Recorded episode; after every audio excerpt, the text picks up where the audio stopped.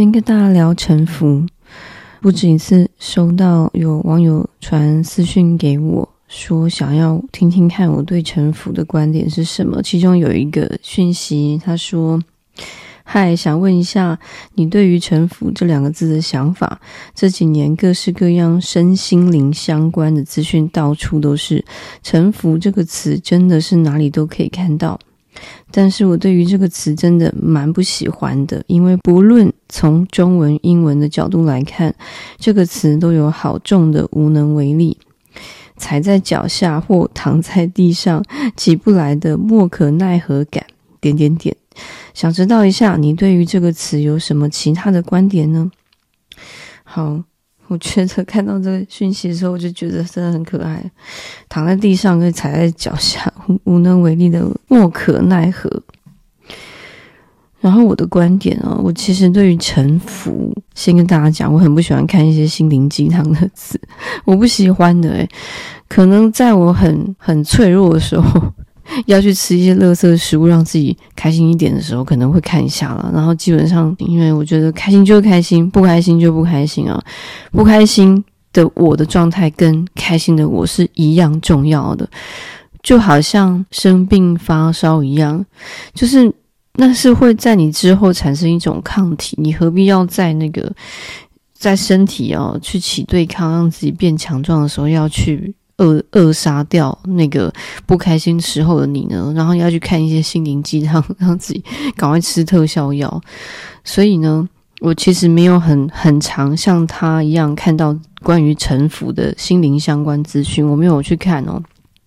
我就这个词，我我自己的理解来说，我有把它写下来，关于臣服的这个。我这里写着，我在我自己的笔记本上写：臣服，要记得不要被每一个当下的结果给蒙蔽了，它会给你一种感受和错觉。你可以采取行动或什么也不做，因为本来就没有规则，过程才是最重要的。无论你想停都停不下来，因为时间历程会一直不断地推着你前进。你只要持续的呼吸，它就会被证明；即使你屏住呼吸，它还是会被证明。因为生命的本体就是臣服的过程。只要你还活着，它必然就会一直存在。句点。好，这就是我对臣服的的理解是是这样子的哦，就是说这个整个生命的的架构啊，它的规则性就是。就是你的角色就是被设定在是臣服的这个角色，你不可能站在臣服的对对象对手方的角色，因为他是一个制定者，所以你不可能可以回避的。虽然可能会听起来非常的无奈，像这个网友留言给我的有种无奈感哦，但你要去理解的。我我记得我在我的版画的。介绍啊，有一张节制牌。如果你们有听我说明的话，我有说嘛，节制它其实就是臣服。对我来说，这个塔罗牌的角度来说，节制呢，它排在第十四号。大秘最后一张是世界嘛，是二十一号牌。对我来说哦，在世界造好之前哦。节制就是这个规，这个世界的规则性先被制定好了，因为在一开始的愚人哦，就是从最最初的这个虚无的这个的的起点开始，我们已经尝试过了一连串的去制定元素跟人物的出现。可是这个世界到底要怎么运作呢？因为已经走到第十四张牌了，节制应该要有一个规则性。所以这个时候呢，节制就出现了，制定了这个世界的的运作方式。所以呢，它早在世界开始运作之前就已经被决定好了。它早在生命所有生命之前，所以呢，没有任何生命，没有任何人可以回避得了。就是关于这个规则性是什么呢？就是制定者以及被制定者所谓的臣服的这一方，也就是我跟我们大家跟你们。我们所有的的生命体都是我我说所有的生命体，就是动植物也是一样的。所以在这个大架构底下的所有已经发生的、正在发生的跟即将发生的事情啊，所有的剧本啊，都包含在这个规则这一层意义当中。所以，我想啊，也就是为什么有些人他其实对于能会感受到臣服，跟没感受到城府的这个程度有一些不同，跟还有就是这个命运的的这个洪流哈，把每个人冲到的每一个角落跟剧情都会不一样。所以对你来说，你可能有些时候可能更多的感觉到城府的这种压力感，可是相对于另外一个人，可能感觉的更少。有些人的，嗯，应该说每个人的生命历程都是不同的。所以，当你在感觉到好，我好像是被压着打这一方的的时候呢，你当然就会出现了。我其实，在更早有一个聊天影片在聊，去年我有聊结束我怎么看生死的时候，我有说有很多很荒谬的生命转角会出现。然后，你如果感觉到有一些荒谬人事物啊，呃，你就是会感觉到生命带给你的苦难。折磨等等，然后通常在那个荒谬的转角就会站着一个坏人。我去年有有聊过关于生死这个事，那因为我那个时候聊了生死，当然它就是架构在这个臣服的这个规则性底下。然后当你感觉到会有 会有这种很很无奈感的时候呢，那你一定就是遇到的荒谬的转角了。然后。那个时候就会有大量的心灵鸡汤出现，就会有那种什么随遇而安啊，呃，就是叫你不要太计较啊 这种的，或者什么呢？随缘啊，或是放下执念啊，或者是退一步海阔海阔天空啊，还有什么呢？你们还有听过什么样的心灵鸡汤的的句子呢？也可以留言跟我分享，因为我。很少在看这些心灵鸡汤，反正就是在说的，其实就是同一件事情啊。因为你就等于是说你，你叫也没有用，没有人会来救你那种感觉，就是它就是这样在运转的哦。就在我前面，我自己觉得对它的理解，就是它会一直存在啊。你只要活着，它必然就会一直存在。时间是一直不断的推进的啊，它它只是会一直不断被证明而已。如果说你可以理解。那个结果啊，不是很重要的话，其实每一件事情，它对你来说都会是过程上的意义。比如说，我我我到底要臣服于，就是我当下的一种委屈感吗？还是我应该要勇于对自己为自己的权益去挺身而出？所以你可能会认为说，我我为自己去争取权益了，结果我成功了，那是一个很好的结果。可是其实它也是一个过程，就是所有你你可能会认为是结果的，就是其实到最后它就是一个过程中的组成而已，组成你整整段这个生命的一个头尾的一种一种历程。这个也是在我那个聊生死、简述聊生死影片中有聊到。所以其实，就是这个过程才是重要。你你如果说越是执着在每个当下的结果，你会认为是一个结果的话哦，那其实只是会让你掉到一个假想出来的，或者是把你的这个感受跟情绪啊去构筑的一个一个黑洞，然后你就掉在里面，然后你就认为说你很很困难在前进了。可是其实时间一直推着你前进，你是没有出口的，就是你已经在这这个。命运之轮就是在这个运转当中，你是其中一个一个角色，你离不开的，就是无法摆脱这个臣服臣服者，因为你就是不是一个这个制定者啊。所以，如果你可以理解这个角色设定上，就是就是这样在设定的，而每一个人可能拿到的剧本跟任务跟。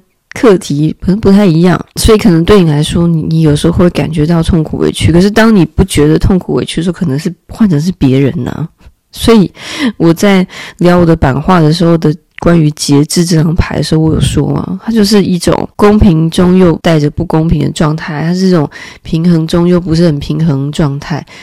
可是如果我们大家都身历其中，然后我们可以去理解，哦，好。原来就是这个样子，因为就是一种没有一个固定状态，它是一个飘动、一个流动的。然后只是有时候你可能飘到一个你觉得最舒服的位置，然后它的延长性比比较长，然后其他人可能就会觉得，哈，我我好倒霉，我好像没有办法站在你这个比较好的位置，然后我还还一直被 这个命运的洪流给冲走，就觉得自己运气比较不好。所以每一个人，所以我才会说这边会有一些不公平之处。可是因为每个人都是这个臣服者，所以是公平的。所以你可以理解我吗？希望你们可以知道我在说什么，留言告诉我你们的想法。还有一个女生前几天哦，她传了讯息跟我分享哦，她说这两天看到马修麦康纳的书，看到这段当下有一种解开纠结的顿悟，内文是不是也算是一种臣服的方式？跟你分享。好，这边她说，我读一下她画起来的哦，她说要以尽可能最佳的方式探索生命大道。就得在正确时刻以相对性面对必然情况的必然性，并非相对。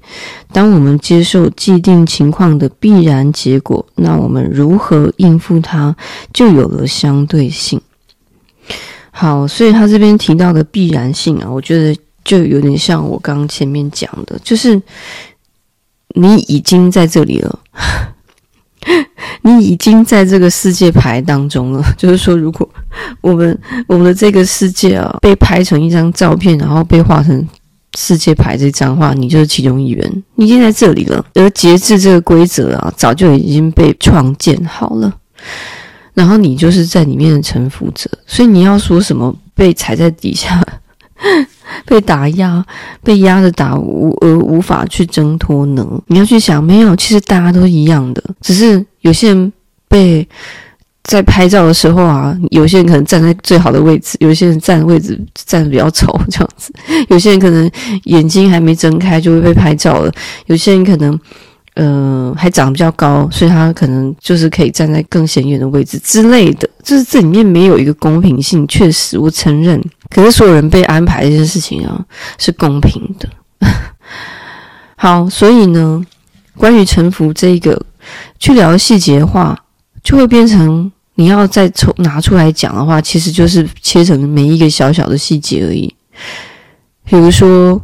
就算是去看医生好了，医生要对你的身体做一些检查，他必须要你张口啊，他要帮你拔牙啊什么的，你没没办法回避掉，你没办法不去执行这个所谓的臣服的这个角色，是是包含在所有的行动当中的。而这个我说的每个人都是担任这个角色，然后只是有些时候的剧情跟剧本不同。每个人感觉到臣服跟没感觉到臣服的的情境不同，因为你要知道理解到这层意义，然后你再再去体验到你当下每一个生命中的经历跟感受的时候，你才可以真正理解到啊，原来这个这个存在性啊，是我们无可回避的，然后你才会知道你要怎么样去采取行动。或者是不采取行动，或者是你今天在路上撞见一个帅哥美女，然后他还对你微笑，你就臣服在他的的魅力、阳光的笑容当中。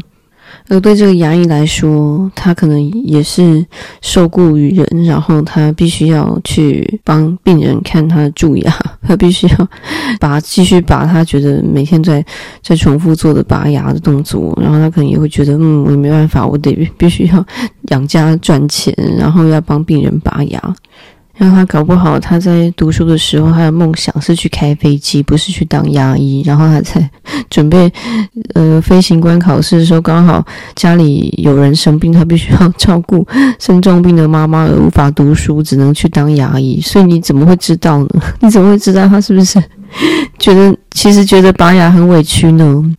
好，可能扯得有点远了，有 有点太太太戏剧性了。可是就是要跟你们解释说，我们没有办法去知道所有事情的历程的的这怎么样的的这种阴错阳差跟剧情的交错等等。我我就是讲这些，只是要为了跟你们说，我们都都在这一个都在这个架构底下。其实这个这个城府啊，我第一时间让我联想到就是去参加一个我可能很不想要去参加的夏令营。你们喜欢参加夏令营吗？你们在当小朋友的时候有喜欢什么暑暑假夏令营吗？我自己是非常不喜欢，因为会有很多要听什么命令啊，要什么自我介绍会啊，然后还有一些大地游戏要玩啊，还有每个人都要在同一个时间要吃饭跟就寝啊，还有什么夜游时间，什么两人一组的之类的，就是。一个是 一个一个社会的缩影啊，就是你没有办法不服从。